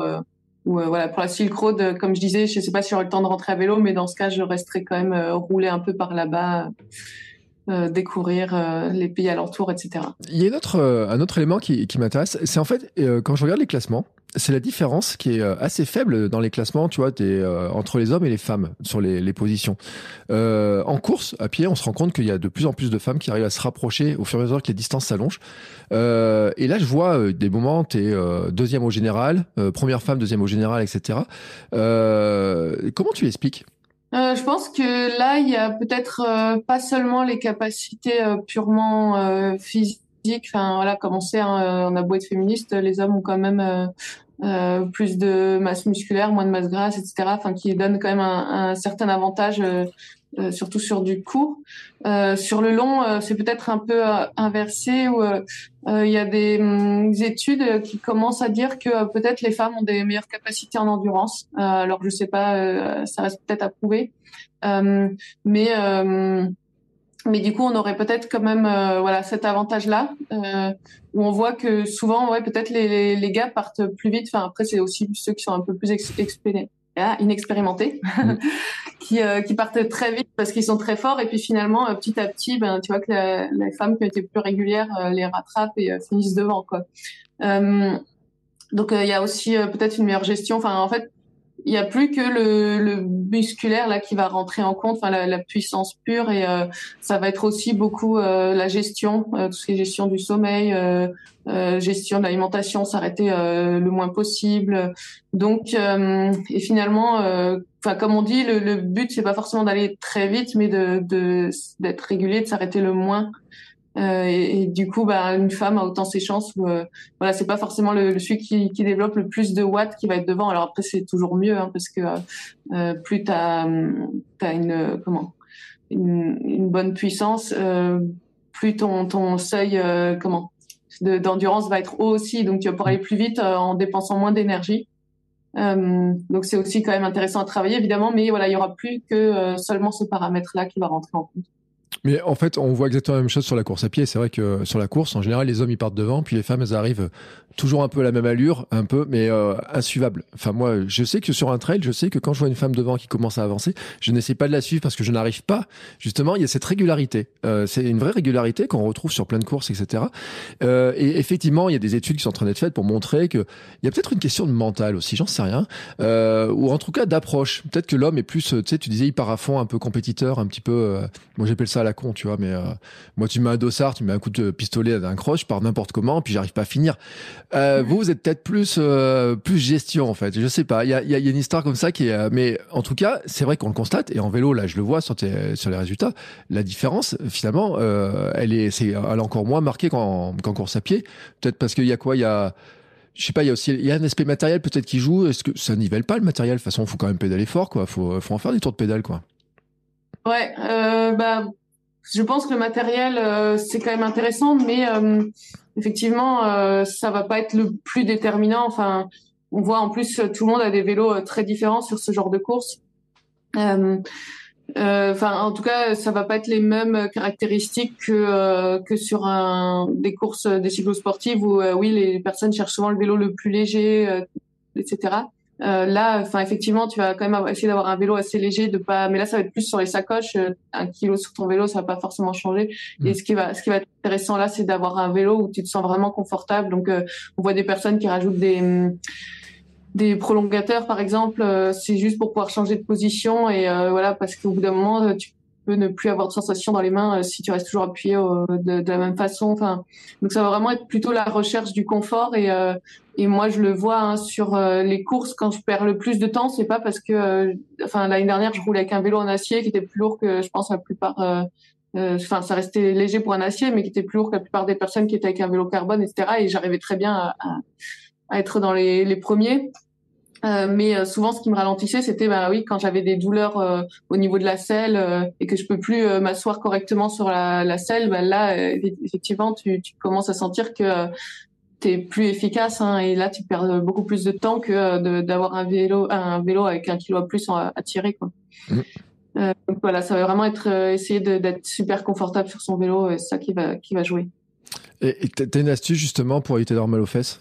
Euh, Alors moi ai, toujours quand même un peu. J'ai pas encore réussi à trouver, mais il faut le, la bonne selle, le bon cuissard et après, euh, ce qui est important, c'est une super bonne hygiène. Sur des courses de, de deux jours ou trois jours, je me disais bon, euh, je prends qu'un seul cuissard, hein, euh, voilà, je vais pas changer. Maintenant, je le fais plus parce que je, sens quand même la différence. rien que de rien que de changer de cuissard, de voilà, de nettoyer, ça te d'enlever le sel.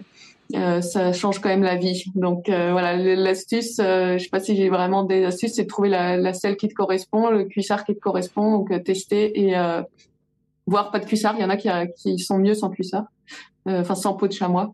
Mm. Et et voilà, il peut y avoir les crèmes, ça c'est pareil. Enfin, c'est hyper personnel. Il y en a qui disent non, les, crèmes, moi ça m'empire le, la chose. Euh, j'ai essayé avec sans crème. J'ai l'impression qu'avec crème, c'est quand même mieux. J'ai la crème la sauce. Euh, euh, j'ai l'impression que c'est ça empêche quand même les frottements, que c'est un peu mieux, mais voilà, c'est pas non plus révolutionnaire. Euh, et voilà, je pense que c'est surtout l'hygiène. Vraiment euh, essayer de garder tout propre, de pas avoir trop de transpi et tout qui, qui favorise les, les frottements et les et les entailles. Quoi. Alors sur la crème, je fais un petit clin d'œil parce qu'ils quand même ils vont se reconnaître. Mais Tristan et Thomas qui m'ont dit, ils m'ont dit, sur, ouais, mais sur le gravelman, on a passé le, notre nos 350 bornes, on a tartiné les fesses de crème et tout. Ils m'ont fait rire sur l'instant. Alors moi, blagueur, je dis, mais tu tartinais les fesses de l'autre ou quoi? Il m'a dit non, non, mais chacun de notre côté. Mais effectivement, le conseil qu'il m'a donné, il m'a dit, euh, prends une bonne crème. Alors c'est vrai que sur ce truc-là, moi, je suis dans la découverte, etc. Donc ça me fait rigoler parce que moi, en course, je n'ai aucun problème de frottement. J'ai fait un 24 heures, j'ai fait 136 bornes en cours en 24 heures. Tout le monde a dit mais ça frottait pas, ça frottait. pas. J'ai dit j'ai aucun j'ai aucun souci. Donc euh, cette réponse là, cette question là, je peux pas y répondre. Par contre, au bout d'une heure de vélo, je commence à avoir mal aux fesses et je me dis mais attends mais je dois en faire 350 bandes dans mon dans mon défi. Donc je me dis est-ce qu'il faut que je cumule les heures de sel tout simplement pour que mon pour tanner un peu le, le derrière quoi? Alors je pense que oui, ça peut jouer un peu, mais il faut surtout trouver la bonne selle. Peut-être faire, euh, il y a des genres d'études posturales où tu peux mhm. tester celles qui vont, alors juste mesurer les ischions et voilà, t'as as des selles qui sont plus ou moins recommandées, mais je pense que c'est, enfin, le problème c'est que ça se fait aussi beaucoup en testant et euh, que les bonnes selles, ça peut vite euh, coûter très cher aussi. Donc donc voilà, c'est Là, j'ai la Infinity qui est pas mal. Euh, donc les points d'appui sont un peu différents, mais euh, c'était euh, la roue Dynamo qui l'a commercialisée en France. Je sais pas si c'est toujours le cas. On m'a dit que qui c'était plus forcément le cas. Euh, sinon, il faut aller la chercher aux États-Unis. C'est un peu le problème. Euh, sinon, j'ai entendu pas mal de bien de euh, une selle de chez Specialized que je voulais récupérer, mais que j'ai pas pas trouvé. Elle était en rupture de stock à ce moment-là. Qui a l'air. Enfin, j'ai, j'ai, je sais pas chez les femmes, mais chez les hommes, il y en a plein qui m'ont dit du bien de cette selle-là. et sinon, il y a aussi des personnes qui font des selles, euh, donc euh, je connais pas les tarifs, hein, euh, j'ai pas non plus, mais mais maintenant qui font les selles avec les imprimantes 3D, euh, ah qui est vraiment moulé du coup à la forme de ton fessier. voilà, il y a énormément d'options. c'est c'est vraiment il y a de la recherche là-dessus, donc je pense que c'est un problème très récurrent. j'ai l'impression que c'est un des gros problèmes récurrents effectivement. tiens, un gros problème récurrent qu'on a en course, nous, c'est l'alimentation parce que ça ballotte dans tous les sens. Alors en vélo, je me dis ça ballotte moins, mais comment tu gères l'alimentation? Alors notamment alors au quotidien, je sais pas si tu as une alimentation particulière, mais alors moi, ce qui m'intéresse, c'est pendant euh, tes aventures là en vélo, tes courses, etc. Comment ça gère l'alimentation dans ces moments-là, en fait? Ouais. Euh, alors l'alimentation en dehors et sur le vélo, on va dire c'est pas la même. en dehors, euh, j'essaie quand même manger équilibré. Sur le vélo, sur ces courses-là, euh, tu as beaucoup mangé ce que tu trouves, ce qui est rapide. Moi, je vais beaucoup. Par exemple, là, j'ai fait beaucoup de courses surtout en Europe, donc c'est les boulangeries. Ça, c'est très mm. euh, très facile. Euh, J'essaie toujours de garder aussi des. Hum, j'ai toujours des snacks avec moi. Là, j'ai les j'ai les baous euh, qui permet d'avoir des aliments un peu sains parce que c'est vrai que sur ces courses-là, euh, souvent, tu vas manger. Euh, euh, bah, pas très équilibré donc et au bout d'un moment tu as envie de, de fruits ou des choses comme ça euh, qui sont pas toujours faciles à transporter ou qui prennent beaucoup de volume pour pas beaucoup de calories. Euh.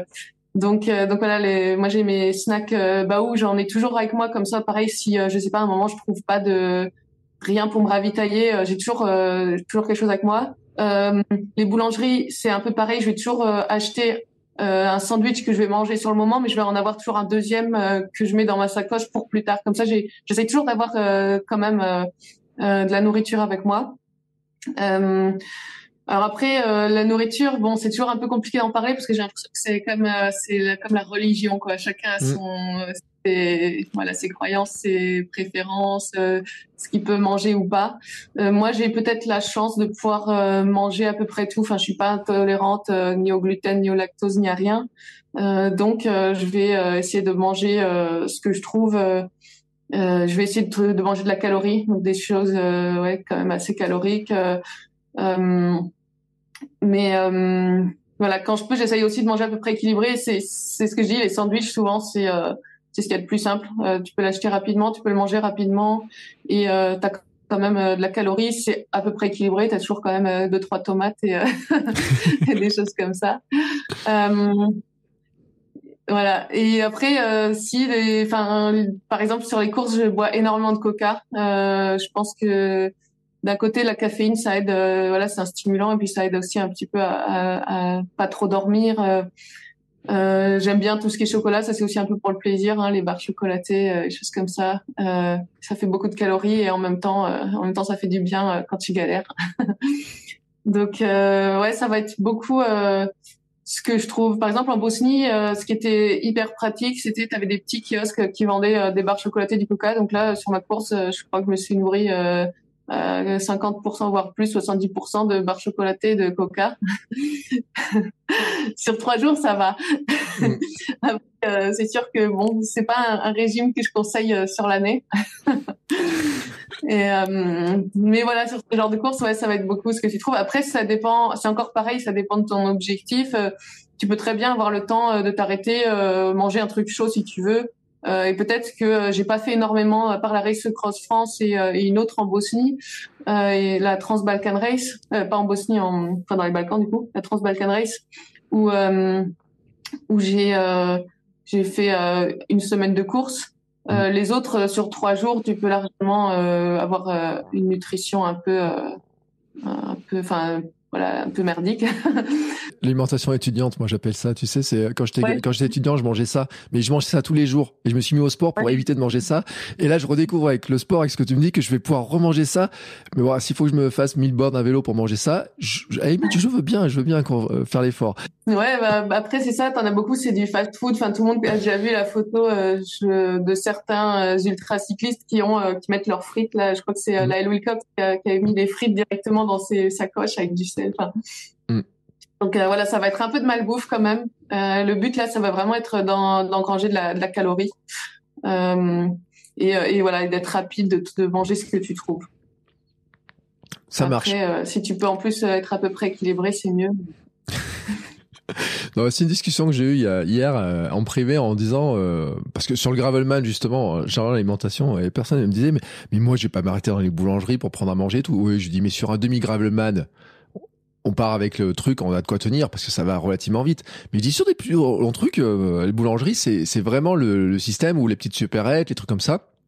Euh, J'imagine que pour trouver de l'eau, euh, bah, je sais pas combien de bidons tu pars sur. Finalement, il faut euh, parce que t'as de l'équipement. On disait euh, t'es pas un kilo près, etc. Mais euh, t'emportes un petit peu quand même d'équipement sur ces sur ces courses. Alors, euh, comme je disais, moi, euh, j'étais surtout sur des courses assez rapides, euh, de trois jours à peu près, donc et, route.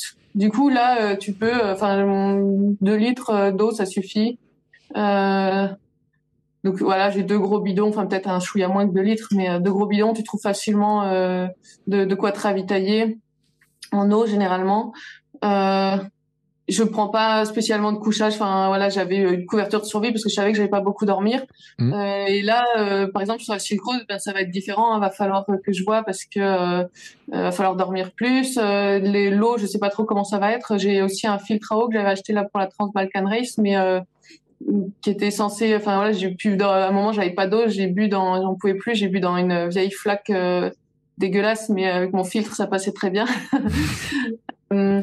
Mais euh, là sur les mais au final euh, ouais il y avait quand même euh, c'était la canicule et ça a été très dur de trouver de l'eau même avec mon filtre. Donc euh, je pense sur la Silk Road euh, voilà peut-être rajouter euh, les justement les sacoches d'eau là que vous utilisez en trail ou en VTT Ouais. pourquoi pas avoir ça dans la sacoche en plus comme ça si je sais qu'à un moment je passe à un endroit où il n'y a pas beaucoup de ravitaillement ben, je peux avoir de litres en plus et pourquoi pas prendre aussi un filtre à eau, c'est toujours utile. Enfin, voilà. Le, donc euh, après, il y a t'as encore une fois sur euh, Komoot euh, euh, ou peut-être d'autres sites. Hein, je connais Komoot, mais euh, euh, tu peux avoir les points d'eau ils te mettent. euh, alors euh, en Europe, c'est facile. Je sais pas si au Kyrgyzstan t'as des vrais points d'eau. Euh, j'ai pas, j'ai pas regardé. Mais euh, Mm. mais euh, tu peux avoir les fontaines. Ça te permet de voir où est-ce que tu peux euh, en trouver aussi et pas les louper quoi. Mm. Mais sinon, euh, pareil, quand tu vas acheter ton sandwich à la boulangerie, tu demandes s'ils te remplissent, euh, peuvent te remplir les bouteilles d'eau. En général, ils disent oui, ou les toilettes publiques, euh, t'as- des robinets. Enfin, Les cimetières Voilà. aussi. ouais, les cimetières, c'est vrai.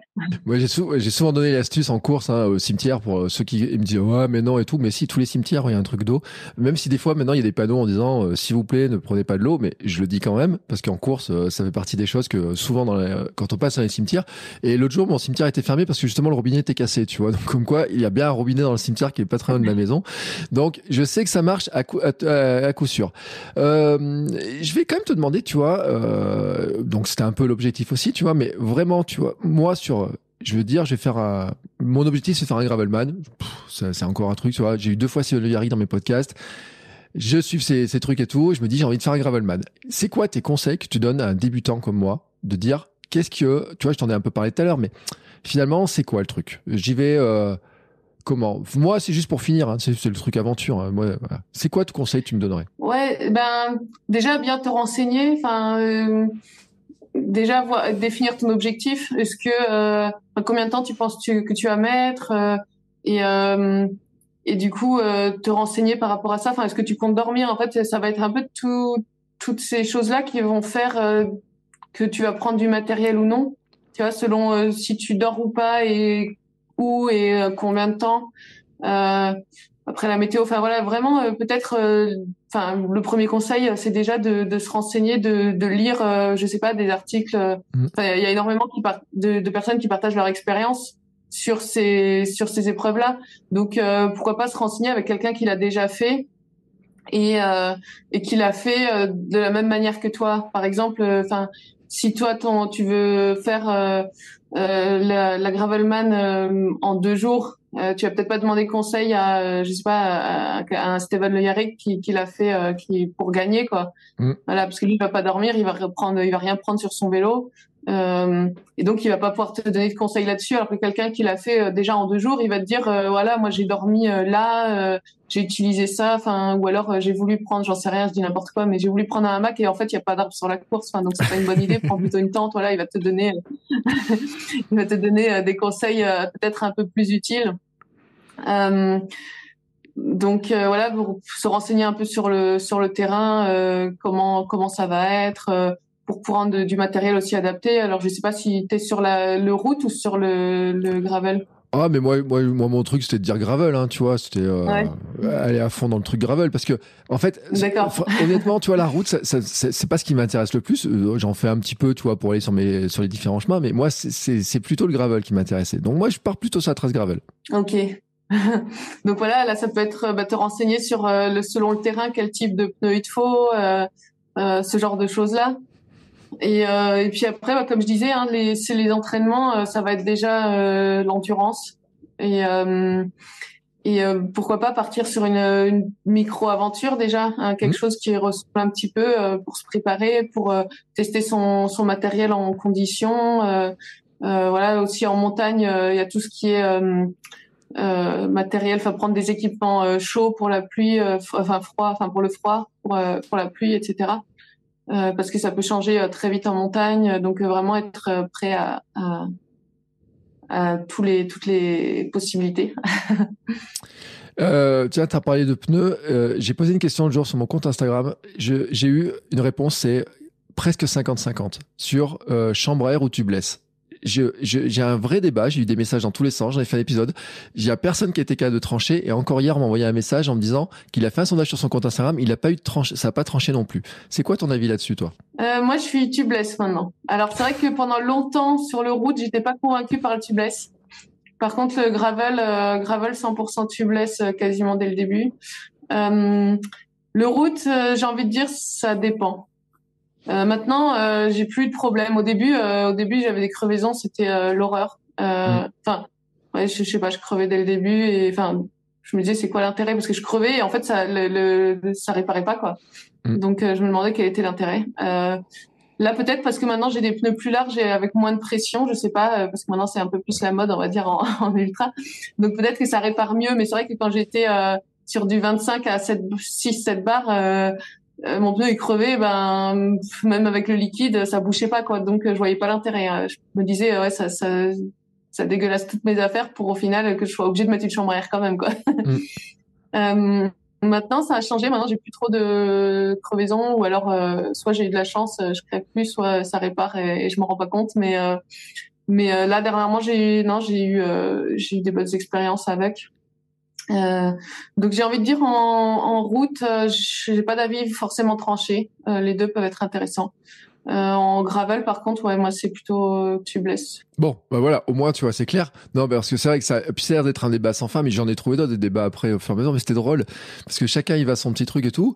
Et puis, euh, comme je disais, en plus, dans tous les cas, même quand en tubeless, faut quand même avoir une chambre à air de, pour réparer, etc. Donc, c'est, en plus, ça fait partie des équipements obligatoires, euh, sur le Gravelman, hein, qui sont marqués dedans, etc. Donc, euh, la question, elle est pas si, euh, elle est, voilà, elle est comme ça. Bref. en tout cas, je te remercie beaucoup, pour le temps passé avec moi, tu vois moi, je, comme ça, je découvre plein de monde. Tu vois, moi, je, je, suis dans, je plonge dans un nouvel univers euh, par rapport à ça. Donc, c'est pour ça que je viens me nourrir des conseils des gens qui roulent beaucoup. Euh, bon, on a compris un peu une partie de ton programme hein, euh, avec la Silk Road, etc. C'est quand? C'est en août mi-août. Euh, bonne, c'est une sacrée aventure. Euh, je mettrai des liens pour, ceux qui sont curieux de voir un petit peu, euh, un petit peu comment tout ça fonctionne. je te remercie beaucoup en tout cas pour le temps passé. J'ai appris plein de trucs, j'ai pris plein de notes, j'ai découvert des nouvelles pratiques, des nouvelles choses, etc. ça m'a un petit peu conforté aussi un petit peu dans ce que je fais. Juste la question subsidiaire, mais je sais pas. Est-ce que tu penses qu'il faut avoir un volume minimum d'entraînement en heures ou en kilomètres avant de prendre le départ du Gravelman mm, Enfin, un minimum, oui, il faut quand même avoir roulé. Après, si tu arrives déjà à faire 4 heures par semaine pour terminer, je pense que ça suffit. Hein. C'est tout? Voilà, les... Ouais, bah, c'est, disons, c'est le minimum. ouais. Après, ça, reste, ça va être quand même très dur. Enfin, plus plus tu peux faire rentrer de mm. volume dans ton entraînement, mieux c'est. Mm. Enfin, mieux c'est, voilà, sans pas, sans aller à l'excès non plus, mais, euh, mais, euh, mais euh, oui, je pense que quatre heures par semaine, enfin, si tu as le temps de t'entraîner plusieurs mois avant, ça sera suffisant pour le, pour le terminer. après, oui, ça sera quand même dur, ça sera ton épreuve de l'année. Enfin, mais euh, et plus tu as de volume, enfin plus tu as de temps pour t'entraîner, mieux c'est aussi et plus tu, tu pourras le faire euh, bien quoi. Mais après je pense pas qu'il y ait besoin de s'entraîner euh, excessivement non plus euh, pour le terminer. ça, ça va être ça va être pas mal sur le mental aussi qui va jouer, enfin sur ta motivation, sur et, et oui quelque chose aussi un autre conseil pour ceux qui débutent, c'est peut-être aussi voilà de savoir justement réparer et, et rebondir sur parce que ça va encore sur un 300, ça peut euh, bien se passer, mais quand tu vas sur des plus longues distances, tu vas toujours avoir une galère ou un truc qui va pas se passer comme tu l'avais prévu. Et mmh. donc, pouvoir euh, rebondir là-dessus, euh, je pense que c'est la qualité la plus importante pour un, un cycliste longue distance. Quoi. Tu t'ennuies jamais sur ton vélo? C'est la dernière question que j'ai, mais tu trouves pas le temps long des fois? Euh, Rarement. en ultra, ouais, des fois bah, par exemple, euh, ouais, quand tu dois rouler beaucoup de nuit, enfin c'est c'est c'est pour ça que j'essaye de prendre vraiment des parcours qui me plaisent parce que il y en a beaucoup qui me disent ah pourquoi tu fais pas la la, la transcontinentale Ben parce qu'en fait les paysages, je pense pas qu'ils vont me faire rêver. Mm. Euh, et en fait c'est un peu le problème de mon défi personnel, c'est que on va dire euh, je suis pas sûre que les paysages me fassent trop rêver. Enfin ça va être un, un défi intéressant, mais euh, donc voilà c'est pour ça que j'hésite. Euh, j'ai peur justement de m'ennuyer euh, au bout d'un moment sur le vélo et de, du coup de pas avoir la, la motivation de terminer. Enfin, bon après je suis assez têtue pour, euh, pour terminer quand, quand je me suis mis un objectif, mais mais euh, où on m'avait dit à un moment il y avait la tout volcano sprint. Je crois l'année dernière il y avait un gros plateau dessus, il y avait plein de gens très très forts qui la faisaient et les gens m'avaient dit ah il faudrait que tu t'y inscrives. Moi j'ai regardé 12 heures de nuit. Enfin il la faisait en octobre, 12 heures de nuit. J'ai ouais, j'ai pas envie de rouler pendant 12 heures de nuit quoi. Mm. Donc donc j'ai fait non, ça m'intéresse pas. Et euh, euh, donc oui, oui, ça peut, ça peut m'arriver. Et euh, sur un ultra, forcément, hein, au bout d'un moment, euh, tu t'ennuies, mais euh, mais voilà, il faut après, c'est, il faut trouver les objectifs. Hein. Tu sais pourquoi tu le fais, il faut savoir pourquoi tu es là, pourquoi tu veux le faire, et c'est ce qui t'aide ensuite à avancer. Euh, mais du coup, c'est aussi important ouais, de prendre une course qui te plaît vraiment, que tu as vraiment envie de faire. Eh ben écoute, c'est une super conclusion euh, qui me conforte. Alors, je te remercie parce que tu m'as vraiment conforté dans mon histoire euh, en me disant bon, tiens, je suis sur la bonne voie. Euh, il y a des trucs. Bon, j'ai beaucoup de trucs encore à intégrer euh, par rapport à la découverte, mais moi, pour moi, c'est découverte. En tout cas, je te remercie beaucoup. le mieux pour te suivre, site internet, Strava, Instagram, tous les liens, c'est où le mieux? Alors là où je suis le plus active, ça va être Instagram et Strava. Mais voilà, après j'ai aussi une page euh, Facebook. Je suis en train de réfléchir à faire peut-être, euh, je sais pas si j'aurai le temps, mais j'aimerais bien faire une petite chaîne YouTube euh, avec des vidéos de temps en temps. Ça va pas être très régulier, mais essayer de faire un peu de vidéos. mais voilà, c'est surtout, je suis surtout présente sur Instagram. Eh ben écoute, moi je mettrai tous les liens. Donc je mets les liens dans la description hein, pour ceux qui sont en train. alors je sais pas sur mes podcasts de course, ils courent. Là, je sais pas sur comment s'il y en a qui, qui écoutent en roulant, je sais pas. Si tu écoutes de la musique ou quelque chose en roulant ou jamais rien dans les oreilles ou? Pendant longtemps, jamais rien et euh, j'ai commencé à écouter des podcasts euh, depuis la première fois que je me suis fait inviter sur un podcast après la Race Cross France. Là, euh, Arnaud Manzanini m'avait invité hmm. du coup sur son podcast et c'est là que j'ai un peu découvert l'univers et que j'ai commencé à, à, écouter des podcasts. Et dernièrement, je me suis acheté, bah, justement, quand tu parlais de l'ennui, euh, il y a quelques fois où euh, je me suis un peu ennuyée et, et du coup euh, et du coup d'avoir ces avant ouais j'avais pas ce problème là donc j'écoutais même pas de musique. J'écoutais vraiment j'étais juste c'était mon comme je disais c'était un peu mon temps de méditation. Mmh. après quand tu fais des, des, sorties très très très longues c'est vrai qu'au bout d'un moment tu peux quand même t'ennuyer. Euh, et, et, du coup maintenant j'ai des ouais j'ai des oreillettes enfin comment s'appelle Enfin, j'ai un casque à conduction osseuse et puis un, Un autre Shox aussi qui est Ouais. permet, ouais, les là qui permettent Mm. de- d'entendre aussi l'environnement. Mm. Et donc ça m'arrive maintenant d'écouter des podcasts euh, en roulant, ouais. Bah écoute, euh, l'autre jour j'ai quelqu'un qui m'a dit moi si je roule 4 heures euh, sans avoir un podcast dans les oreilles, euh, je me fous sous les bagnoles. Je dis ouais attends arrête. c'est un ancien invité de kilomètre 42 qui prépare un Ironman et donc qui roule beaucoup, qui a beaucoup d'entraînement, et qui fait partie des gens qui ont du du bi quotidien comme tu dis et qui est, pas, qui est loin d'être pro mais qui a quand même du bi quotidien, qui a bien 12 entraînements euh, par semaine. Euh, et il m'a fait rire avec ça et euh, moi je, pour l'instant moi je suis pas dans des distances où franchement j'ai pas eu l'ennui mais c'est vrai que par rapport à la course on se rend compte que les distances sont plus longues. C'est aussi ma découverte. Euh, et bon, je continue ma découverte et je vais la continuer bah, grâce à tes conseils, grâce aussi aux conseils des prochains invités. Tiens, la semaine prochaine, j'ai une nouvelle femme en invité, mais je dis pas, je dis jamais quel est le prochain invité. Moi, je sais, c'est mon truc à moi. Euh, mais en ce moment, j'avais envie de mettre sur mes podcasts de sport en avant les, les femmes parce que vous avez des performances et moi je quand je vois ce que vous faites je me dis waouh mais comment elle arrive à faire ça? Bah tu vois maintenant j'en sais un petit peu plus et je te remercie beaucoup pour le temps que tu as passé avec moi et je te souhaite une belle continuation euh, moi je vais suivre ça avec euh, avec euh, intérêt et puis, si je peux aller voir sur le bord de la route, là, quand tu feras les fameuses Ultra Arverne, euh, je viendrai t'encourager sur le bord de la route. Je te souhaite une belle continuation. Merci beaucoup. Avec très grand plaisir. Un plaisir de te, te voir sur le bord de la route.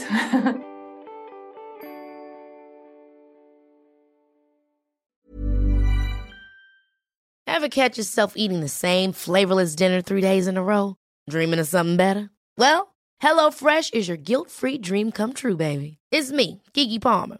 Let's wake up those taste buds with hot, juicy pecan-crusted chicken or garlic butter shrimp scampi. Mm. Hello Fresh. Stop dreaming of all the delicious possibilities and dig in at HelloFresh.com. Let's get this dinner party started.